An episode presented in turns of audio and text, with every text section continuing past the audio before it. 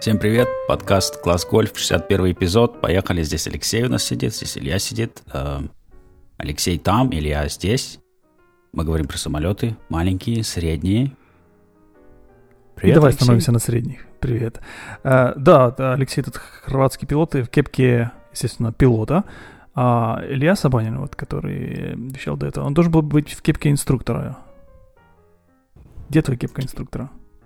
Сегодня у меня, к сожалению, кепка программиста, а не инструктора. Хотя, честно Так сказал знаю, с, с грустью как-то. Ну, нет, ну, ну да. Ну, не знаю. Не знаю. Ты какой-то неопределенный. Прям с самого начала.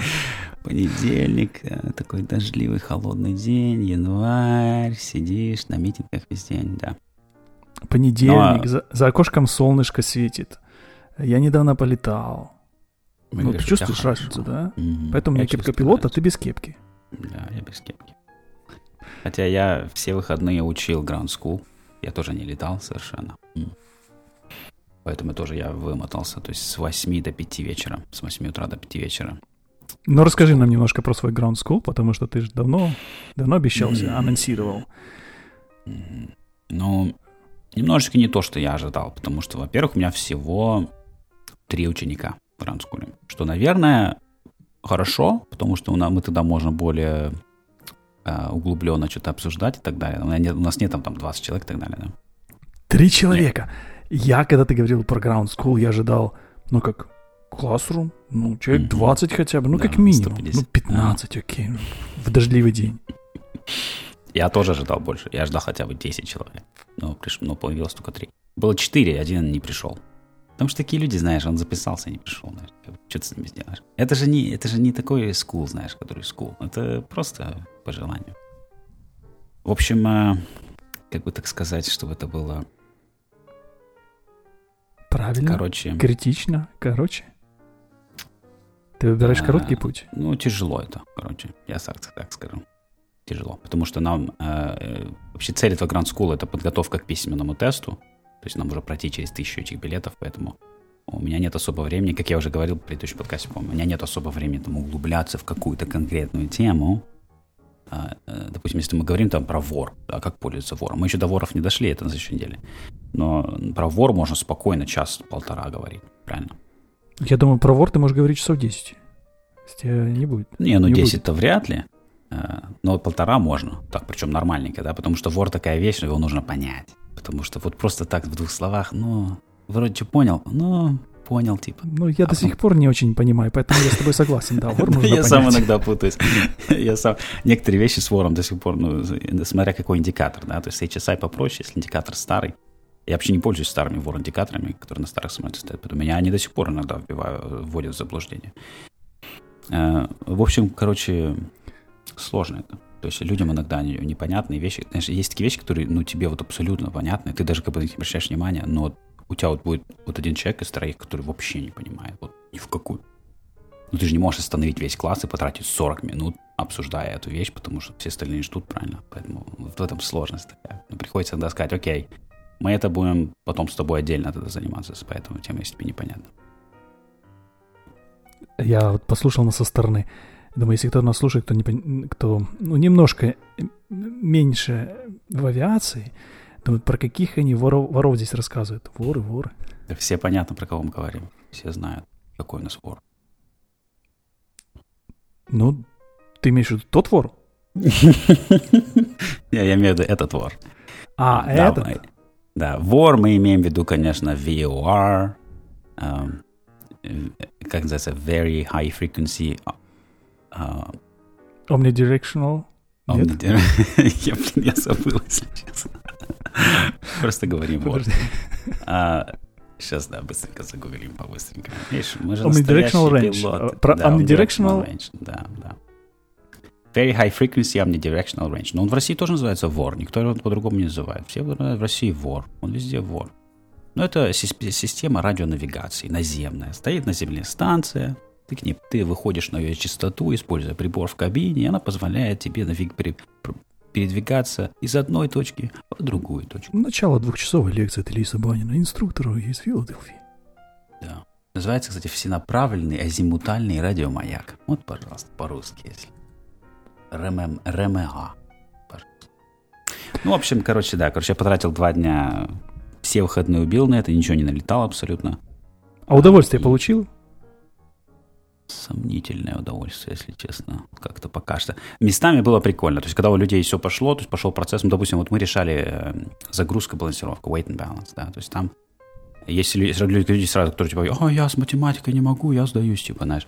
Я пытаюсь объяснить, что там нет математики, там буквально надо некоторые вещи прибавить, то есть сложить числа, некоторые вещи нужно там разделить или умножить, там больше ничего не надо делать абсолютно.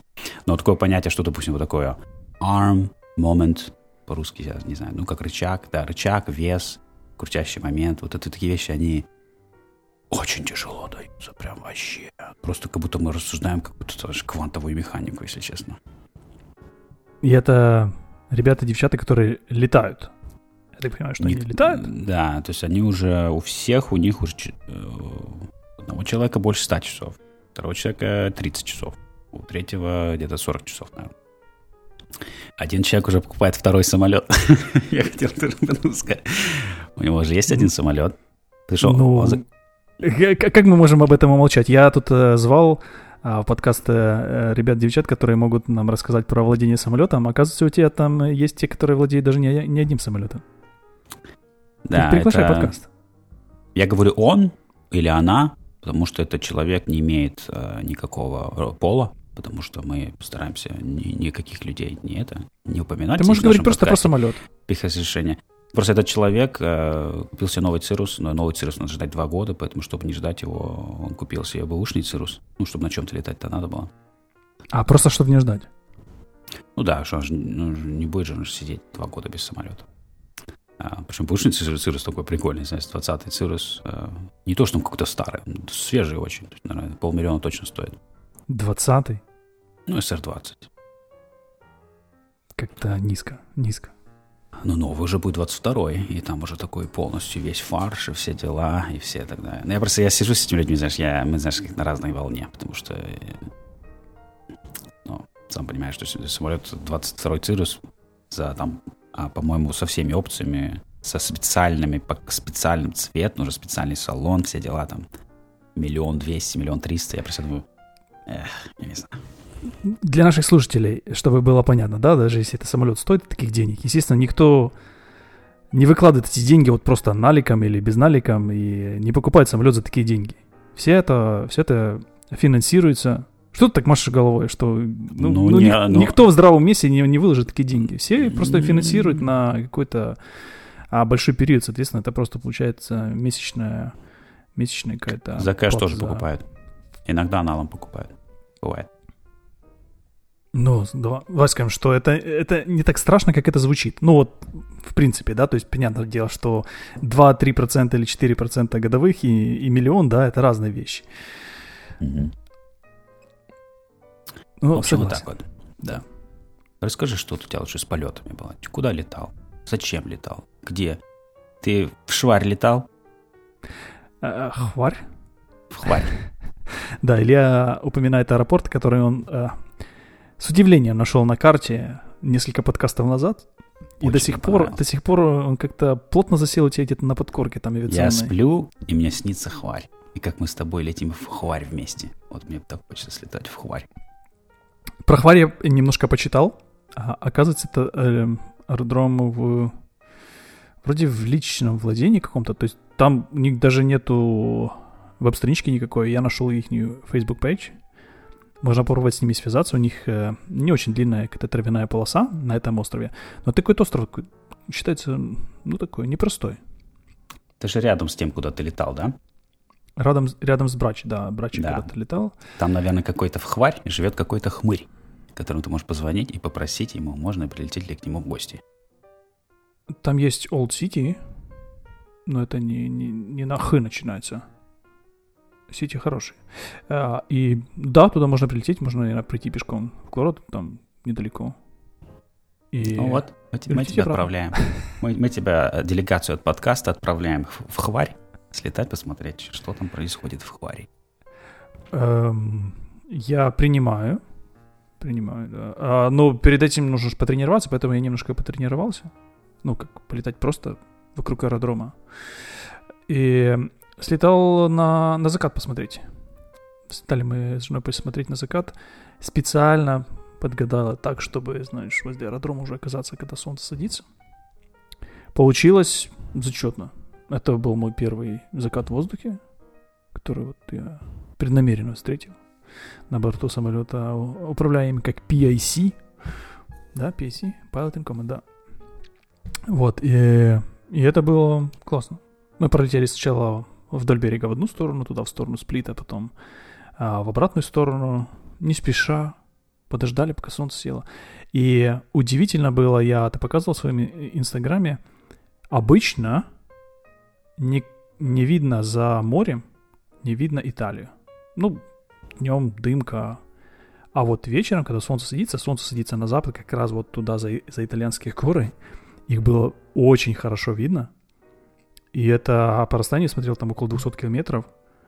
И ну, ты их видишь, ну вот, очень четко. Ну, это 200 километров. То есть напрямую вот так вот на, а, в Италию э, не летают на катание.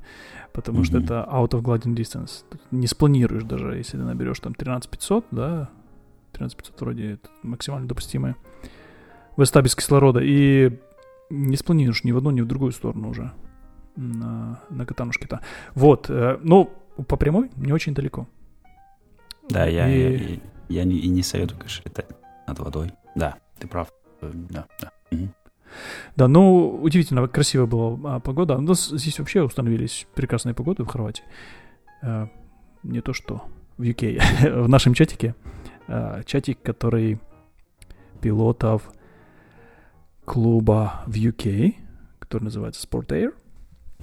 У нас есть WhatsApp-чатик, и э, я там смотрю сообщение о том, что не летают. Почему? Потому что полоса мокрая сильно. Болото буквально, да? Mm-hmm. То есть, и по нотам выпускают, что, ну, полоса мокрая, да, никто не летает. А я написал, что вот вам фоточка с закатом Meanwhile in Croatia тем временем в Хорватии. И это, Зараза. конечно, вызвало бурю комментариев. Выгонят тебя из клуба, смотри. Да ладно, там потом дальше пошли уже фотографии, знаешь, Seaplanes, там некоторые там на Мальдивах, еще где-то, я не знаю, ну так выглядит как будто...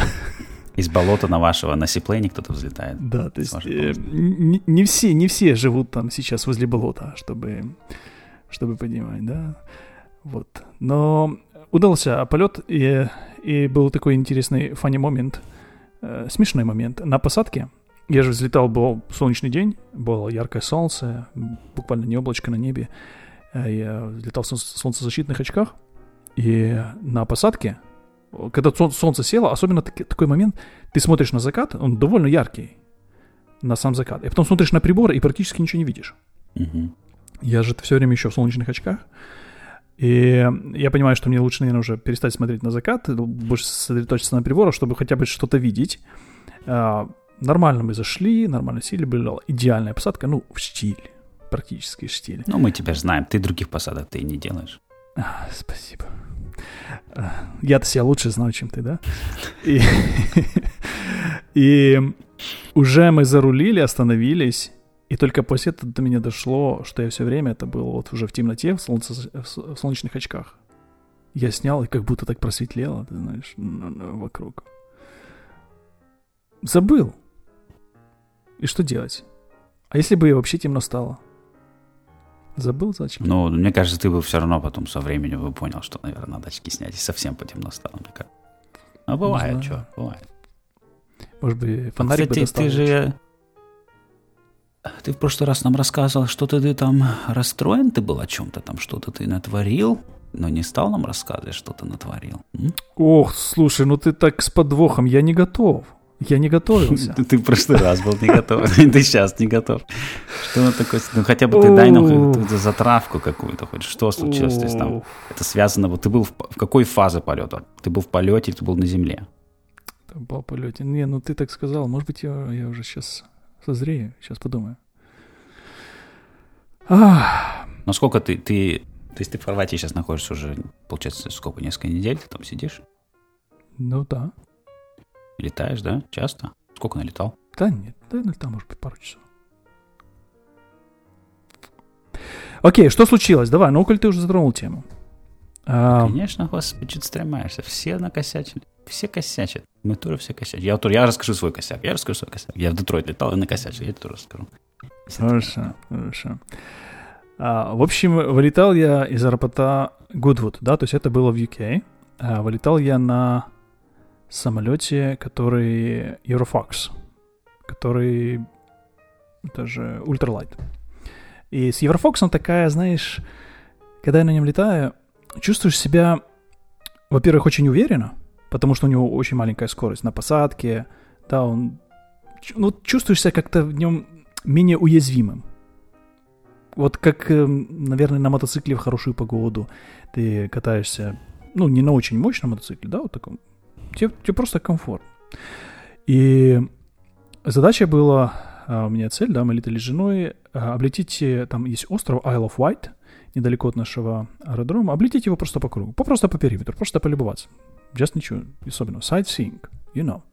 И на аэродроме была хорошая погода. Э, вокруг аэродрома была хорошая погода. Туда, когда мы подлетели, начиналась немножко облачность. И я смотрю, что второй конец острова, остров, в принципе, не очень большой, но вот он покрыт облаками. А здесь, где мы э, подлетаем к острову, сначала облаков нет, а потом дальше начинается такая прерывистая облачность, и э, дальше там начинаю, вижу, что более-более сплошная облачность. А мы пролетели на остров, где-то я набрал 3000 футов, чтобы перелететь через там небольшой проливчик. И... Ну, думаю, что дальше?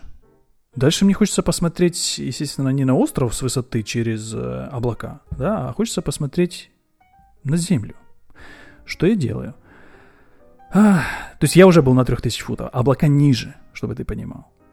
То есть облака, я же не, не знаю, насколько ниже, да, нет у меня такого большого опыта. Я пытаюсь поднырнуть под облака.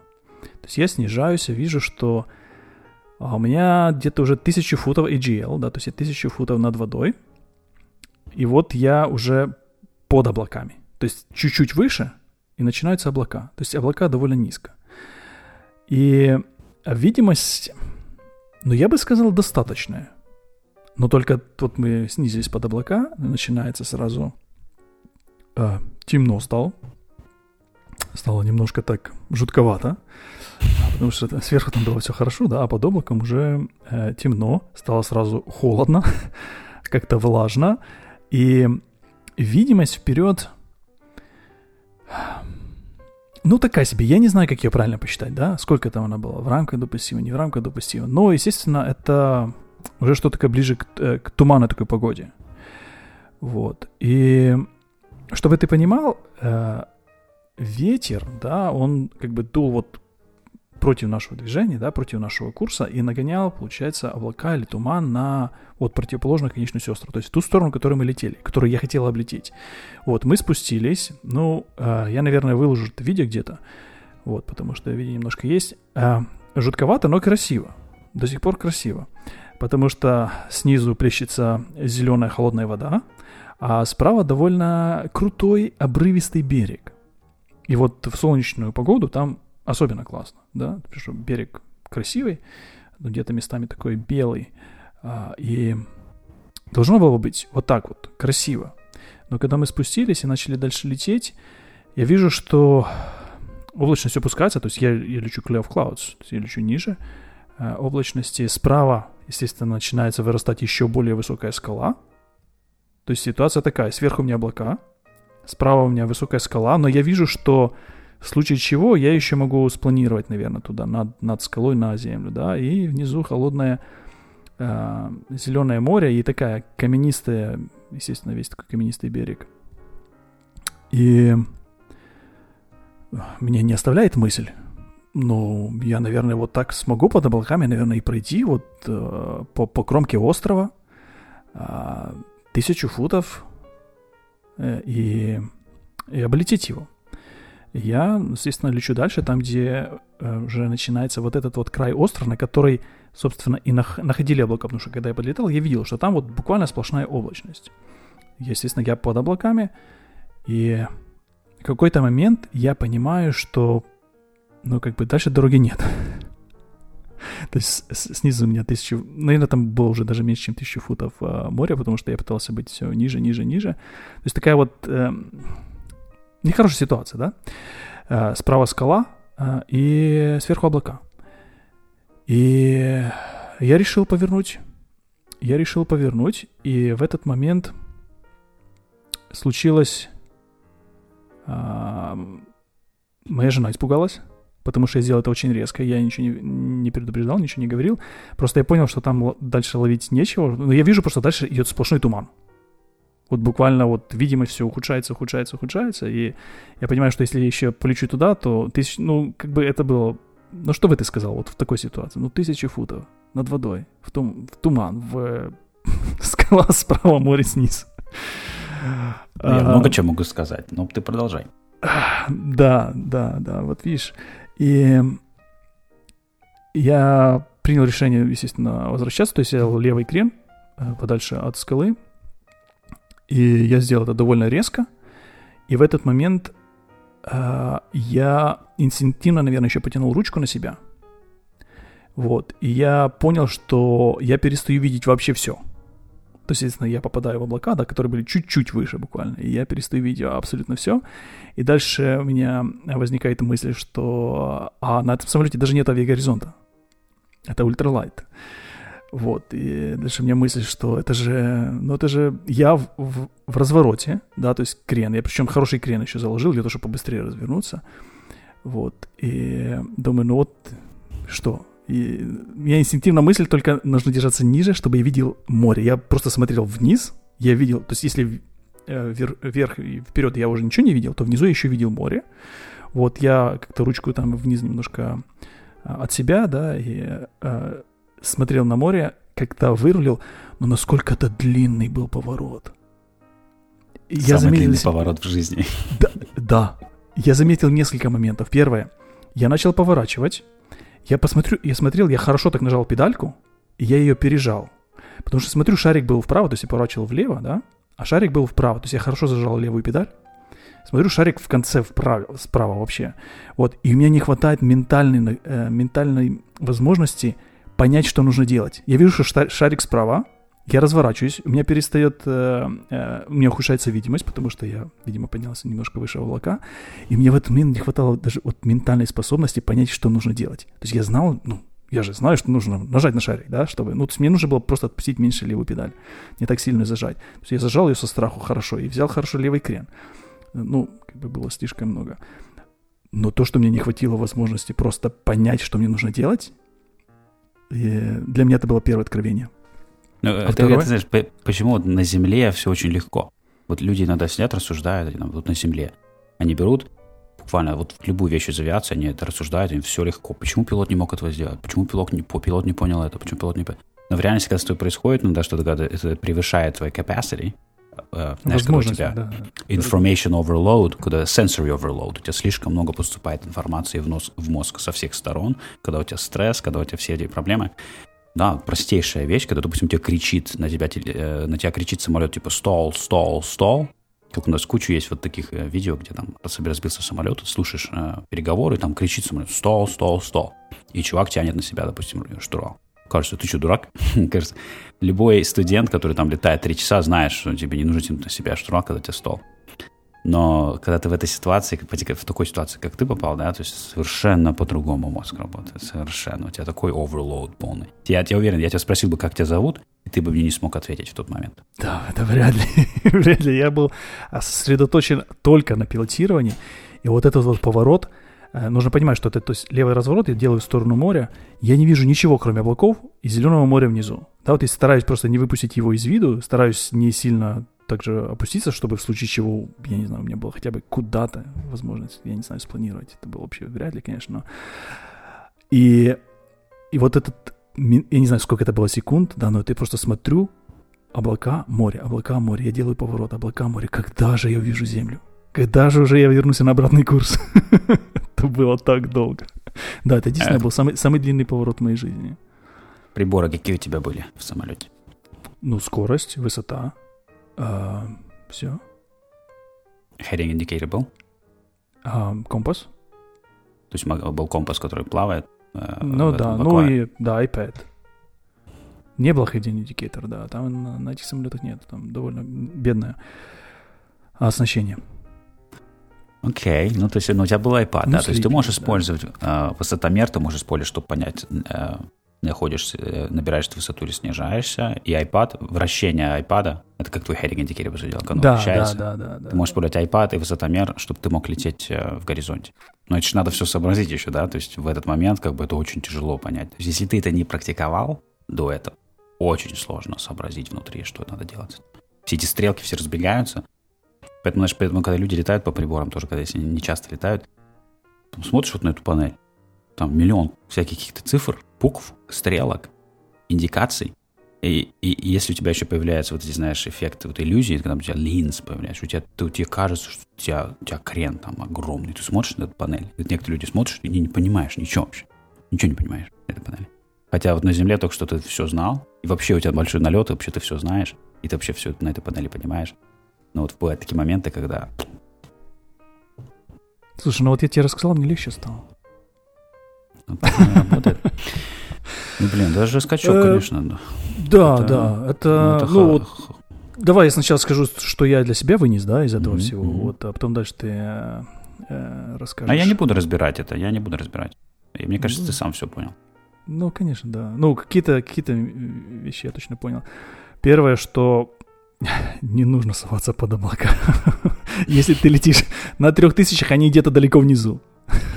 Понятное дело, что они, они очень низко. То есть облака были тысячу футов, даже меньше временами. Вот. И первое, да. Второе, а, если, если ты вот видишь, что видимость ухудшается, да, нужно поворачивать раньше, не нужно ждать как бы до, до конца, как бы оно того не стоит. И что еще, наверное, если заворачивать, то если поворачивать, то нужно держать шарик в центре. Э, ну, может быть, э, делать не такие резкие движения. Ну, конечно, если бы я раньше это все делал, да, если бы я раньше сообразил, не ждал бы до последнего. Но этот Еврофокс, он маленький самолет, медленный, он расслабляет. Ты чувствуешь себя, как будто, знаешь, как, как на вертолете. Я не знаю, я не летал на вертолете, но как будто, что ты можешь сделать буквально все, что угодно на маленьком пятачке. Вот. И это действительно расслабляет. То есть, как бы на, например, на Робине, на катане, я бы туда не полетел. А из-за того, что этот самолет юркий, он еще, кстати, очень быстро набирает высоту, да, за то, что ну, он, большая у него нарковооруженность. я знаешь, думаю, ну, вылечу сейчас туда-сюда. Почему сложно развернуться? Вот когда мы попадаем в такие ситуации, я тоже был в похожей ситуации, она не, не, она не дошла до, такого, до такой эскалации, э, но она была близка к этой. Это было очень давно. Очень сложно развернуться в такой ситуации, потому что это означает, что ты принимаешь, что у тебя проблема. То есть ты соглашаешься, что окей, у меня проблема, я буду начинать ее решать. Потому что, потому что если ты продолжаешь лететь, ты как бы до сих пор продолжаешь делать свой план, ты хотел пролететь вокруг острова, все нормально, все нормально, все нормально. Как только ты решаешь, не-не, я поехал обратно, все, означает, ты только что принял, что ты совершил ошибку, что у тебя проблема. И вот этот hump у нас denial, мы не хотим принимать, что типа я накосячил, я совершил ошибку, надо, надо начинать это решать. Поэтому до последнего думаю, ну, может, он сейчас рассосется, может, он сейчас все нормально. Если оно рассосется, тогда я не совершил ошибку, все нормально, мы все выполнили, что хотели, все нормально. Мне кажется, вот это психологически очень сложный момент. Сказать, типа, нет, я дурак, я совершил ошибку, я накосячил. Мы начинать решать будем эту проблему сейчас, как бы early, прежде чем это превратится в проблему. Но это очень сложно сделать. Я тоже это не сделал, когда я попал в похожую ситуацию. Это очень сложно. Так, а ты об этом рассказывал когда-то в подкасте? Я не помню, по-моему, мы, по-моему, мы говорили об этом. Я не помню, если честно. После 60 подкастов, чем мы там рассказывали, я уже с трудом вспоминаю, если честно. Ну, long story short, э, это было, когда я еще был private pilot, у меня не было instrument рейтинга, я летел, мы просто летели по, по маршруту, с, со своей семьей я летел, э, была прекрасная погода, VFR день, но мы летели в, в горную местность, и мне тогда не хватило немножечко как бы мозгов, чтобы понять, что ну как бы в горах постоянно образуется облачность, потому что горы создают облачность. Поэтому в горах, даже если у тебя прекрасный VFR день, в горах всегда будет облачность. Ты должен это всегда подразумевать. Э, я пришел, и я прилетел в эти горы, и сразу понял, что как бы тут облачность. Э, в этот момент мне сразу нужно сказать, что ну окей, поехали обратно. И сесть где-нибудь, где угодно, и уже дальше там это все решать. Я решил, типа, да не, нормалечек, пониже чуть-чуть возьмем, еще пониже чуть-чуть возьмем, знаешь, вот этот, вот, я настолько сфокусировался, вот, знаешь, tunnel vision, ты настолько сфокусировался закончить полет, совершить, закончить эту миссию, уже дотянуть чуть-чуть и так далее, что да, я оказался как бы слишком низко и очень некомфортно близко к этим облакам. И это, было очень некомфортно. Это был самый некомфортный полет всей моей жизни. После которого я приземлился, и знаешь, мы с Наташей пошли таки в этот э, первым делом в бар и сразу хлопнули по, по вину, потому что мы сидели такие, сидели, да, это был э, интересный полет, интересно мы слетали. Э, я после этого сказал, типа, что если, если вот я буду такую еще фигню делать, ты не сиди сзади, просто спереди. Ты мне скажешь, что Илья, давай-ка обратно, поехали. Uh, да. Да, бывает, да, бывает. Ты просто пытаешься учиться с этого, правильно? То есть, понятно. Ну, конечно, конечно. С этого я вынес для себя э, немало уроков. Поэтому, когда мы говорим, типа, не ставьте себя в такую... Вот я как инструктор постоянно повторяю, не ставьте себя в такую ситуацию. Не ставьте все. Потому что я вот летел в этот момент, вот и думал, почему я здесь сейчас? Зачем я здесь в данный момент нахожусь? Понимаешь? Зачем? Как я здесь оказался? Я же, себя, я же сюда себя сам привез. Зачем я сюда себя привез? Это, кстати, вот э, этот момент, да? То есть, если бы я был... Вот я... Это к тому, что э, свежие пилоты, которые только получили лицензию, да, которые вот just, just graduated, они бы вряд ли бы допустили такую, такую допустили такую ситуацию, потому что они бы просто туда не полетели никогда, правильно? Mm-hmm. А когда уже полетаешь немножко, думаешь, а, ну, типа, я что-то могу, и вот начинается уже потом... Э, Самое опасное это, время. Это, это, это могу, да, начинает тебя немножко нагревать. Да. Вот, это, это, но это легко всегда сказать, типа, не попадай в такую ситуацию, но в реальности мы все в них попадаем. Все, абсолютно. Потому что мы все, мы все люди, мы все подвержены всяким различным влияниям. И, а, знаешь, иногда вот как, я попал в такую ситуацию, потому что у нас э, был как бы мы уехали на один день, у нас была резервация отеля, у нас был как бы запланирован отдых, не хотелось все это отменять, не хотелось все это потерять. То есть такой классический get the rights, когда ты пытаешься закончить миссию, привести, приехать, сделать. Не хочется поворачивать назад и так далее, знаешь. То есть классика жанра, знаешь, просто классика, про которую мы все читали, все говорили, что я дурак, что ли, так делать? Я никогда такого не буду делать. А потом ты хоп, очутился в таком месте и думаешь, хм, интересно, на что еще я способен? Да. А, я, наверное, не буду выкладывать это. У меня есть видео, да, когда, соответственно, пока ситуация не начала разворачиваться э, стремительно, и Жене не стало страшно, она выключила запись телефона. А, видео я, наверное, выложу в, в нашем чатике, в приватном доступе. Не буду уже. Прям по Инстаграму. Да, это... Распространять. Авиационный ваш орган э, Великобритании, наверное, очень хочет посмотреть на это видео. Шучу. У меня тоже есть видео, кстати. Мое, когда я летал. Э, я первым делом позвонил инструктору своему тогда, там, тогдашнему, и сразу все рассказал. Я покаялся. Сказал, что я накосячил. Он сказал, типа, что happens. Ну, видишь, бы... мне нужно было, не знаю, сколько, месяц до того, чтобы я рассказал инструктору. Хоть как сразу, сразу надо позвонить кому-то, поговорить. Для этого вот именно нужен ментор каждому. Мне кажется, я уверен, каждому пилоту нужен ментор, чтобы ты мог к этому человеку позвонить, посоветоваться, знаешь, э, спросить что-то и так далее. Это очень важно. Окей, а я э, хотел тоже рассказать, что я накосячил, но я забыл наушники для пассажиров всего лишь. То есть это немножко другое. Ну, тогда расскажи, с чего это все началось. Какого я пассажира? Пятницу, Куда летал? Да, я, я первый раз летал на Цирусе SR-22T соло, самостоятельно. А, я летал эти Part 91. Но это, это не чартер, потому что это не чартер. Это владелец самолета нанимает меня как коммерческого пилота, чтобы слетать на его самолете, чтобы свозить там пассажиров его. А, поэтому моя задача была прилететь в Детройт, забрать их, вернуться в Филадельфию. То есть было два пассажира.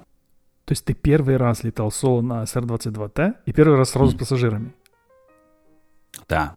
Ну, туда один, чтобы забрать. Поэтому у меня вот было три часа спокойно пролететься одному, а три с половиной часа туда, а обратно с пассажирами два часа. Э, у меня туда был встречный ветер. Ну, я, конечно, волновался сильно, потому что, блин, ну, я смотрел погоду очень тщательно. Я не знаю, я сотни раз летал по маршрутам с пассажирами. Причем моя семья самые важные для меня пассажиры в мире. Мне там плевать на каких-то там чужих людей.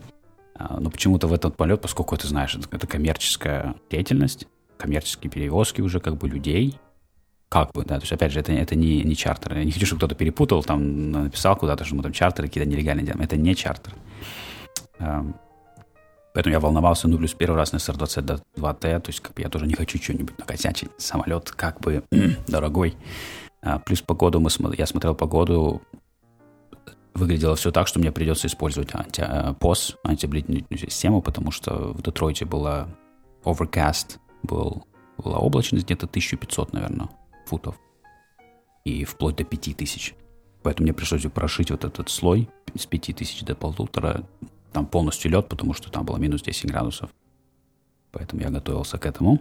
Опять же, первый раз соло на 22Т в условиях обледенения, это тоже, знаешь, добавляет немножечко интереса, потому что я как бы доверяю, что система работает, она вроде как все мне говорят, что да не, она работает, все нормально, но я-то, я не знаю, все равно.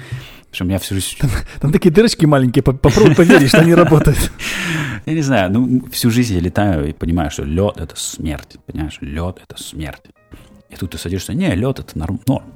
Просто включи эту штучку и нормально. Типа. Ты же типа, «А, окей. Знаешь.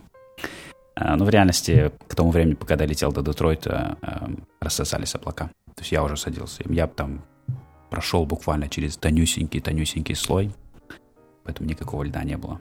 Ну и в этот день еще должен был быть ветер по моему возвращению в Филадельфию 18, порывистый до 28. То есть 18-28 порывистый ветер узлов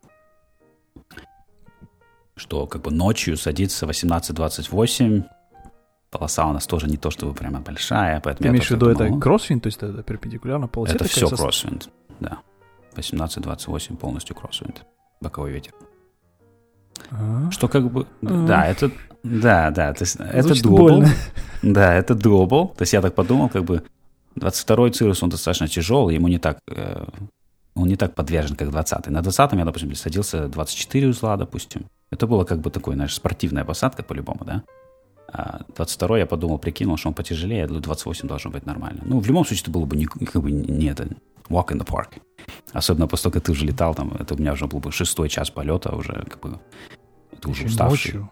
Да, еще и ночью, да. То есть, поэтому я переживал, что как, как все это пройдет. Но в реальности, когда мы прилетели, ветер был по-моему, всего 20 узлов. Поэтому, когда готовился к 28, 20 уже кажется, а, фиг с ним, уже имел 15-20 узлов порывистый, уже как бы, а, фигня, это полная.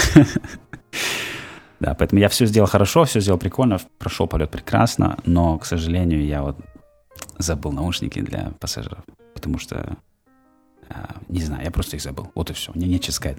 Я просто их забыл. Поэтому я прилетел, собрал пассажиров, мне еще надо было съездить за ними на машине, я съездил за ними на машине, привез в аэропорт, мы посадил в самолет, завел двигатель, и мне задний пассажир говорит, типа, а можно мне наушники? Я так думаю, а, да, а где наушники? Блин, я подумал, ну и что теперь делать? Если у них нет наушников, они нафиг оглохнут. У них будет на следующий день там тюнайрис какой-нибудь, знаешь, там 100 децибелов в кабине. Э, и что, а, или что, отменять полет? и вернуться домой порожняком, тоже как-то, знаешь, не айс для первого полета моего партнера Ливан. Поэтому я сообразил, я через сотовый набрал FBO, сказал, у вас есть беруши? Сказали, есть. Говорю, несите. Пришел чувак, я не стал даже отключать двигатель, лайнмен подошел сзади, подал нам беруши, поэтому они воткнули беруши и долетели. Ну, пришлось как бы два часа молчать, не, не смогли пообщаться.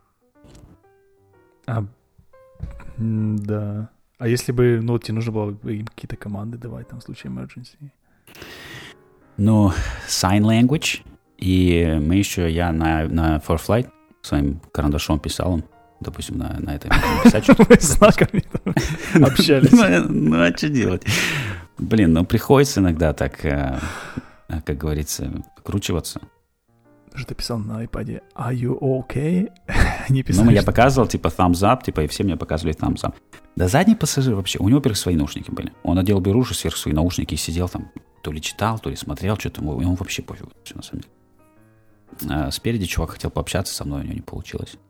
Но ну, мы, мы так немножечко через заметки пообщались. Он там про астрономию что-то поговорили. Он там показывал, он нашел Марс там, и так далее. Ну, красота, конечно, мы летели. Уже так было темно, знаешь, ох, вообще очень красиво. А по пути в Детройт там очень большое озеро Лейк Ири, большое. Как раз ты говорил про пересечение воды. Если бы я летел на, прямо поперек этого озера, я бы посередине был бы вне зоны планирования. В январе в этом озере я плавать вообще не хочу. Там дофига льда, кстати. Я не ожидал, что он будет такое заледеневшее. Поэтому я немножечко взял южнее, чтобы облететь это озеро. Общался с другим пилотом, который тоже летает по этому маршруту по поводу этого озера. Я сказал, типа, что я полечу на юг. А этот пилот мне сказал, типа, что ну да, типа, это у каждого свой, типа, comfort level. Я просто думаю, у тебя comfort level плавать в январе в этом озере? Думаю, ну ладно. Не знаю, ты что, морж? Ну ты же сразу труп, понимаешь? То есть пять минут это труп в этом озере.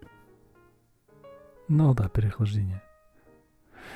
И по пути еще попробовал кислород. То есть я летел 9 тысяч, мне не нужен был кислород. Но я, мне же попробовать, как он работает. Мне, я взял все этот канюла, которая одевается такая, воткнул его. Под нос? В нос? В нос, да, такая штукенция. И попробовал немножечко. Прикольно. Ну, самолет обалденный, конечно. Вообще просто шикарная э, авионика просто, знаешь, вообще обалденно. 150 узлов indicated speed, э, туда 170 узлов true airspeed на высоте 8000, по-моему, я летел. 170 узлов. И при каком расходе топлива? Ух, жрет топливо он, блин. Я, это вообще... Я сажал 50 галлонов почти топлива. 45 галлонов топлива сажал, чтобы прилететь в Детройт. 45 галлонов топлива. То есть он жрет 17... Да, 17 в час он жрет. Он в, в целом мы считаем 20 в час, потому что это дает небольшой буфер. Плюс в наборе он жрет 40 в час. Поэтому Уф. в крейсере 17. Да, поэтому в итоге приходится типа 20 в час в среднем. Чтобы перевести литы, 17 US галлонов в литрах это 77 литров в час. Для тебя говорит, это зверь. Ну, просто самолет зверь. Но, знаешь, но он реально везет, понимаешь, он везет. То есть берешь туда людей, берешь туда сумки, забираешься на высоту там нормальную, приличную. И у тебя кислород с собой, у тебя еще с это ТКС, э, этиленгликоль, он же тоже тяжелый. Этиленгликоль очень плотный, очень тяжелый. Поэтому все с собой везешь. Я перевел это в литрах на 100 километров, ну, чтобы эти ребята девчата, которые ближе понимают расход топлива в литрах на 100 километров, это получается 26 литров на 100 километров. Что для четырехместного самолета... Пяти. А, пяти? А, все меняет картину. Окей, прости, ладно. Ну, что сделать? Ну, как бы хочешь ехать, плати. Че? Да, жрет да. он, конечно, да. Ну, да. ну, ну и за, за то, что быстро летит, конечно, если ты летел там узлов 140, я думаю, было бы гораздо меньше. Да, да, да. Не, очень классно, мне очень понравилось. Обалденный самолет. И да, просто класс. Но минусы какие-то ты нашел, а минусы? Да, кресло, кресло хлам. Сейчас скажу честно, кресло хлам. Самолет за миллион долларов, кресло просто, знаешь, у меня спина отвалилась в конец. Я думал, кожа какая-то плохо перфорированная. Ну, обычно... Нет, а, оно очень красивое такое кресло. Все такое дизайнерское, такое все. Это возможно все картинки этих цирусов новых. Красивое кресло, но на нем сидеть невозможно. У нас есть э, в аэропорту у чувака Тринидад заката. В ней кресло обалденное. Садишься в этот Тринидад. Тринидад это TB20 или TB10, да? Ну да, какой-то там TB, да, куда-то. Обалденное кресло.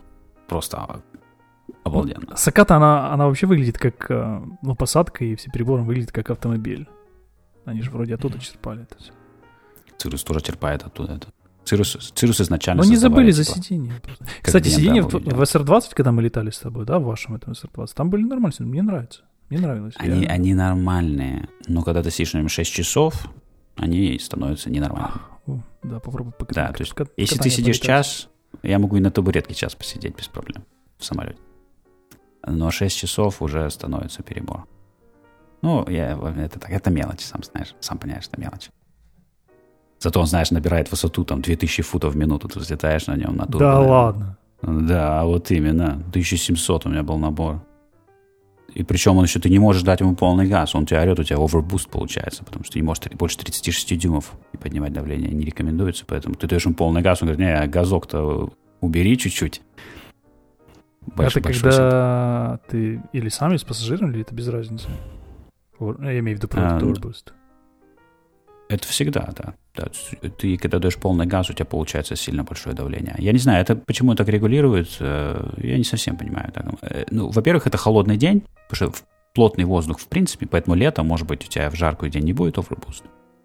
А, но вот сейчас, вот в холодный день, да, полный газ даешь, он, он ему не нравится. Ну, 1700 футов в минуту набора, mm-hmm. это... Да, это да. очень солидно. Да, это очень солидно. Причем самолет тяжелый, он не маленький. Еще 70 галлонов топлива с собой везу. Даже если один лечу, то все равно у меня веса-то там хватает. У него баки 90 галлонов с лишним. Уф. Это, это монстр, монстр. А я не рассказывал в прошлый раз, э, не помню, про пилацию-то рассказывали или нет, который у нас сошел с полосы? Мы не рассказывали. Мне кажется, это случилось уже после того, как мы записывали предыдущий выпуск. А, я могу э, пару минут если интересно.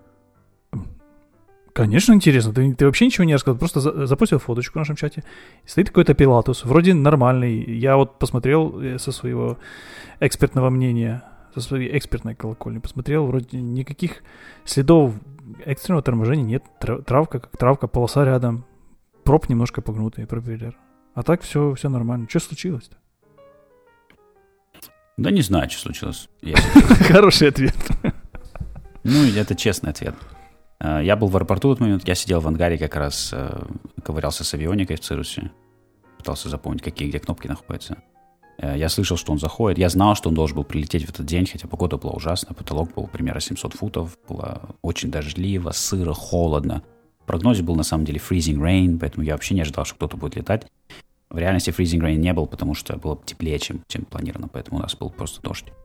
Я услышал, что он залетел, я слышу, турбопроп садится, как бы. Я сижу, занимаюсь своим делом, как бы мне пофигу. Потом через некоторое время я смотрю краем глаза через окно в двери в ангаре, что пожарная машина подъезжает. Я говорю, э, окей, это что, что, что, это что? Выхожу из ангара и смотрю, он стоит, сидит э, возле полосы в канаве. Это Пилатус.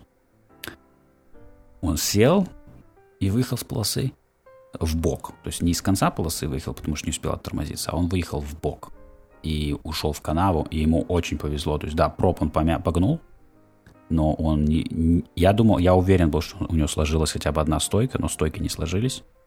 Что как бы молодцы, Пилатус, хороший. Крепкий, потому что там, я смотрю, он, ну, он вниз ушел, то есть там да, да, довольно да. такой большой он про... уклон. Да, он проехался там неплохо так. По траве, по земле. А, пересек рулежку. И потом ушел в кювет. И стойки целые. Швейцарское качество. Э, и, крылья ничего не задел нигде. Потому что крыло было буквально там, не знаю, сантиметров 20 от земли, когда он в канаве-то сидел. Эм, мы, конечно, ну, там я поговорил сразу с этими, с, с экипажем, их там позвали к нам в школу, согрели их там и так далее. Чувак, который второй пилот, летел на этом пилотусе четвертый день на работе. То есть парень вообще там, по-моему, лет ему 20, наверное. Четвертый день на работе. Окей. Но, он, но он не пилотировал, пилотировал капитан. А капитан этот э, в таком шоке вообще. Я никогда такого пилота не видел. То есть он просто такое ощущение, что он бухой. Хотя он не бухой. Сто процентов он не был никаким воздействием. Ну просто у него, у него адреналин, вот шок. Он же просто как будто его по голове ударили. Он просто ходил такой отмороженный, ничего. Пытался, наверное, понять, что происходит. А ветер был какой по полосе? Ветер был Ветера, ветра не было вообще. Очень странно. Есть, э, я, есть две теории.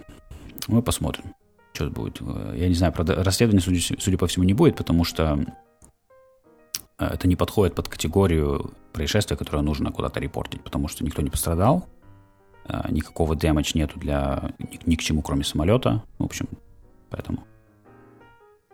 Либо он зашел сильно высоко, сильно быстро, и сел на середине полосы, начал паниковать, тормозить, потому что полоса тоже, как бы, она, в принципе, небольшая. И, может быть... Э, небольшая это сколько? Для тех, кто забыл? 3500, наверное, у нас, по-моему, в бренде Wine. Фут. 500 футов, да.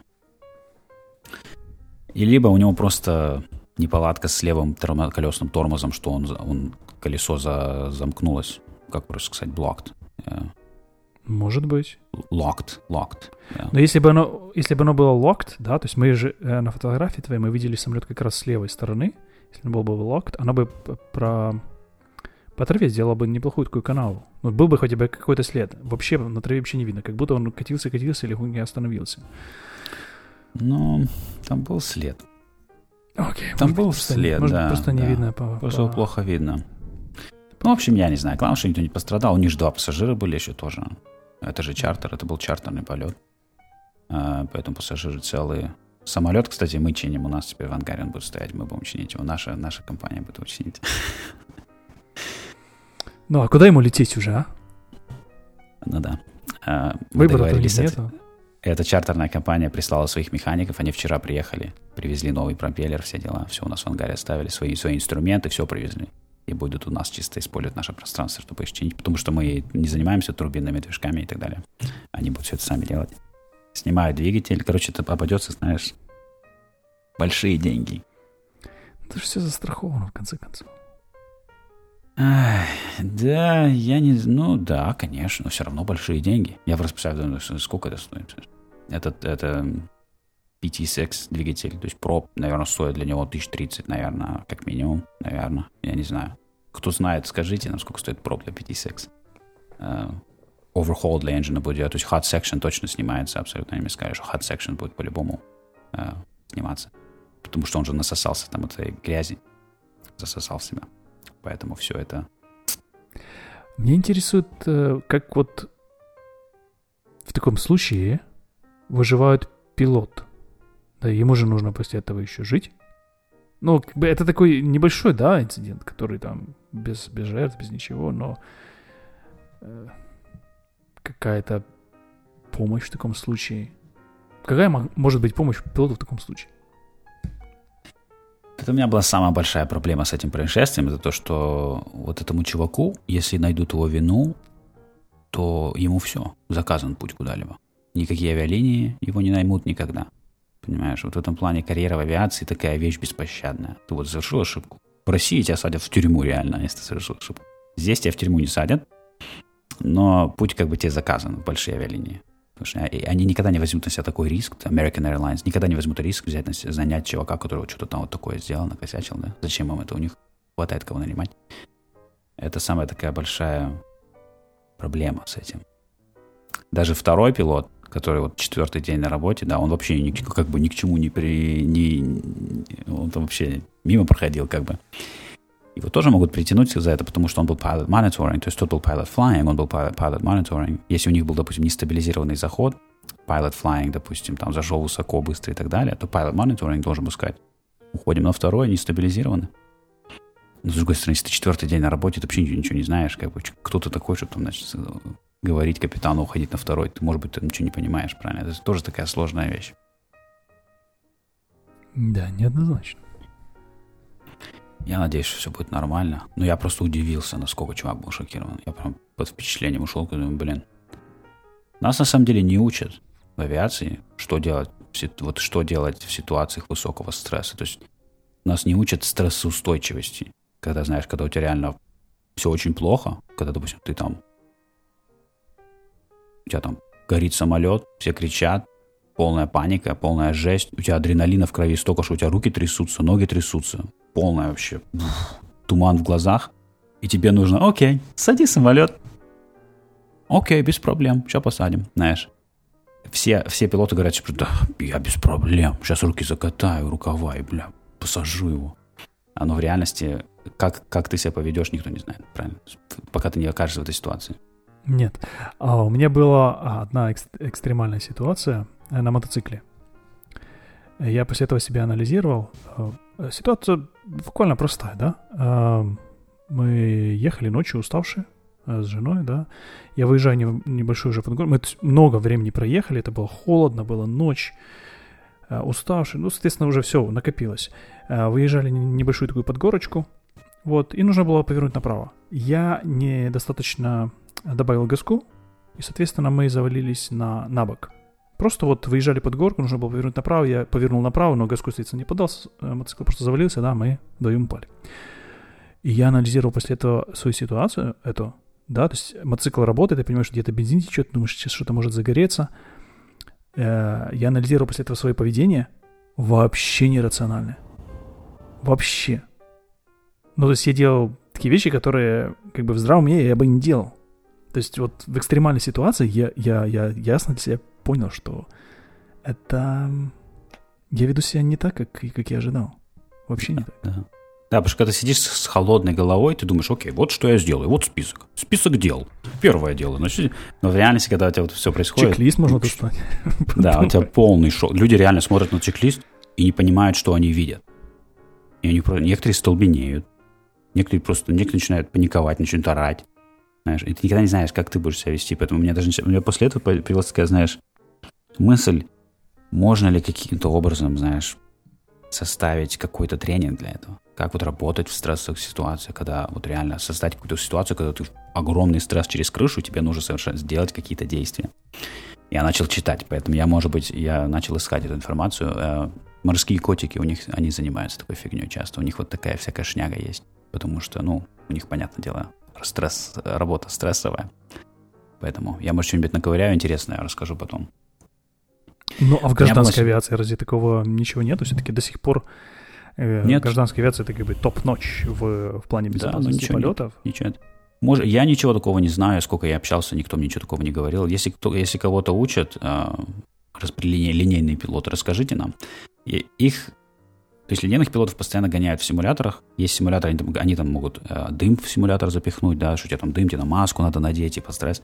Но в симуляторе ты все равно понимаешь, что ты в полной безопасности. У тебя нет вот этого дикого адреналина, что ты боишься за свою жизнь, у тебя там э, фотография жены в глазах появляется и так далее, знаешь. Ты, потому что ты понимаешь, что ты в безопасности, ты в симуляторе. It's fine. Знаешь, ты просто завалишь типа симчек и, и, и придется заново прийти. Ну, это тоже это стресс для пилота, знаешь, когда у тебя... Это стресс, семья, да, да нужно... это стресс, да. Но это не тот стресс, мне кажется, когда ты понимаешь, ты представляешь свое разорванное свое тело на, на земле где-нибудь, ты понимаешь, что, э, ну да, надо, надо, наверное, не знаю, что-то сделать. Это сложно стимулировать такие вещи. У меня была ситуация, не помню, рассказывали, нет, продрылил свою трубу с газом дома, я не говорил. Ты не рассказал, ты как это случилось прям. А, мне кажется, прям перед подкастом каким-то. Но мы планировали подкаст и потом отменили, потому что те, оказывается, пожарные должны были приехать. Ну ладно, рассказывай. Я не помню. Да, ну это просто так, э, небольшая история. Просто я вешал зеркало и просверлил трубу с газом в доме. Э, это звучит очень тупо, но я потом очень долго анализировал, я не, не, так и не, приш, не придумал, как я мог этого избежать. То есть абсолютно труба там не должна была быть. За стенкой. Сам факт, Нужно понимать, что труба была за стенкой. За она внутри. Я, естественно, да, я не вешал зеркало на трубу с газом, естественно. Стен, труба с газом была внутри стены. Она причем была эластичная труба, не металлическая. Но она металлическая, но гофрированная эластичная. И она была очень, в очень неудачном месте, эта труба, я просто так скажу. А, но сам факт, когда у тебя входит дрель в стену, и тут же на тебя выходит, знаешь, как из фена газ из стырки, прям свистит такой. Ты не просто так знаешь, типа, а, что это? Что это? Нет, прям реально тебя, тебя как будто из фена поливает газом. Это мобилизирует тебя, знаешь, так это явно, это был момент, когда я реально думал, что я умру. То есть это у меня немного, немного таких моментов было в жизни, но это был один из тех моментов, когда я понимал, что все, это конец. Потому что, к счастью, к счастью, я очень рад, что почему выбрали вот этот газ для, для этих целей, потому что его очень не, не так легко поджечь, этот газ. Он, он все-таки не такой горючий, как некоторые другие газы. А, но я потом очень долго думал, знаешь, как я как реагировал. Я, в общем-то, среагировал хорошо. То есть я прошел этот тест в моих глазах. То есть, да, то есть первое, ребенок у меня сидит, играет. Я первое скажу, Миша, одевайся. Дай мне телефон. Быстро 911 набрал, позвал. И опять же, 9.1 пытаешься набрать 9.1, 9.1.1, и ты, у тебя руки трясутся, ты пытаешься набрать. Да, я, у меня было да. несколько ситуаций, когда мне нужно было набрать быстро номер телефона. Вообще невозможно. Да, Особенно найти да. сенсорный телефон. Да. Адреналин, это он просто упортит тебе всю систему. Он помогает с одной стороны, с другой стороны делает все сложнее. Набираешь, пытаешься сказать свой адрес и так далее, знаешь, что это все проблемы. Сразу бежим. А, я быстро отключаю circuit breakers полностью во всей квартире, обесточиваю всю квартиру. Второй момент, отключаю все краны газовые, которые я могу найти, но, к сожалению, это не помогло, потому что эта дырка была перед краном. Поэтому это не помогло. Но открываешь, я открыл сразу все окна, балконы, чтобы начинать все проветривать. И все, Миша в руки. Я даже, по-моему, не помню, я успел взять документы или нет. Документы, по-моему, я не стал брать. Они у меня находятся в, пожаро, в пожаро, пожарном таком сейфе. Я мог бы, в принципе, взять с собой чемодан. Но все не так было плохо, поэтому мы просто взяли с Мишей и вышли на улицу. Все. Поэтому, ну, в общем, такая вот веселая была ситуация. Ну, зеркало повесил, в итоге висит, хорошо получилось. На, Кстати, на зеркало... Месте? Да, зеркало, правда, ужасное, на самом деле. Вся это была, весь проект был на смарку, потому что зеркало я купил ужасное, отвратительное. Можно было и не вешать его. Не, ну дырку же оставил. Ну, в трубе, понятное дело, то ладно уже там. А вот в стене нужно, нужно было уже повесить что-нибудь. Да, такая вот веселая история. Слушай, у нас какой-то прям вечер откровений. Да, вечер откровений. Ну а что, это авиация дело такое житейское. Если человек, пилот говорит, что он никогда не совершал ошибки в самолете, он врет. Это, это все знают. Не могу не подтвердить, не опровергнуть. Врешь. Ну что, Алексей, все, ну, наверное. Может, ты нам какую-то веселую тему расскажешь под конец? Да что-то, видишь, январь, холод, ничего нет веселого-то. Нет, ничего. А, ну я получил гражданство, кстати, я, я об этом не... Я, да, в среду. Ну, наконец-то мы нашли какую-то да. тему, да. чтобы закончить этот подкаст. Да. Я получил гражданство американское, наконец. Что, это вот синий паспорт ваш? Полосатый? Не, гражданство это не паспорт на самом деле. А, я получил сертификат о натурализации, а паспорт я получаю, как все американцы. Это, это опционально. Если ты не выезжаешь из страны, тебе паспорт не нужен. Он только нужен для того, чтобы ездить. Поэтому а, на паспорт подаешь документы обычные, получаешь паспорт, как все американцы. Ты что, теперь можешь голосовать вот это вот? За Обаму будешь конечно, голосовать? Конечно, За Обаму я бы с удовольствием, но, к сожалению, он, он уже от нас избавился, и сказал, что я больше не занимаюсь. А что, мы сейчас в будущем уже, да? Уже не Обама кандидат? Конечно, нет. Конечно, нет. Да. А мне, в принципе, гражданство ничего не меняет особо для меня, да. То есть э, с грин-картой жить в Штатах то же самое. А, но это приятно в том плане, что грин-карта это все равно такая вещь, которая может потенциально быть каким-то образом там а, а, забрана или еще что-то, а, а гражданство забрать не могут. Поэтому... Ну, голосовать можешь и ездить теперь можешь с этим американским паспортом без виз в Европу. А, ну да, а паспорт, американский паспорт без виз ездить по всему миру. Это супер. То есть в Италия, Франция, Япония, куда хочешь, сел, поехал. И вот это для меня, конечно, с практической точки зрения, это просто шикарно, абсолютно. Вот я могу сейчас купить билеты поехать. Ну, кроме ковида, конечно. А, мы же договорились заканчивать подкаст на хорошей ноте, а ты тут начинаешь нас склонить куда-то а, в бездну коварного ковида. Как коварный ковид. А, ну что, тогда на веселой ноте, на ноте о том, что мы поздравляем Илью с получением гражданства, да, вот это вот все, и на этом и будем э, заканчивать болтать. Скажем, что все-таки пора летать и безопасно летать. А? Как тебе? Да, до... я согласен. И до скорых ну, встреч. И до скорой встречи. Пока.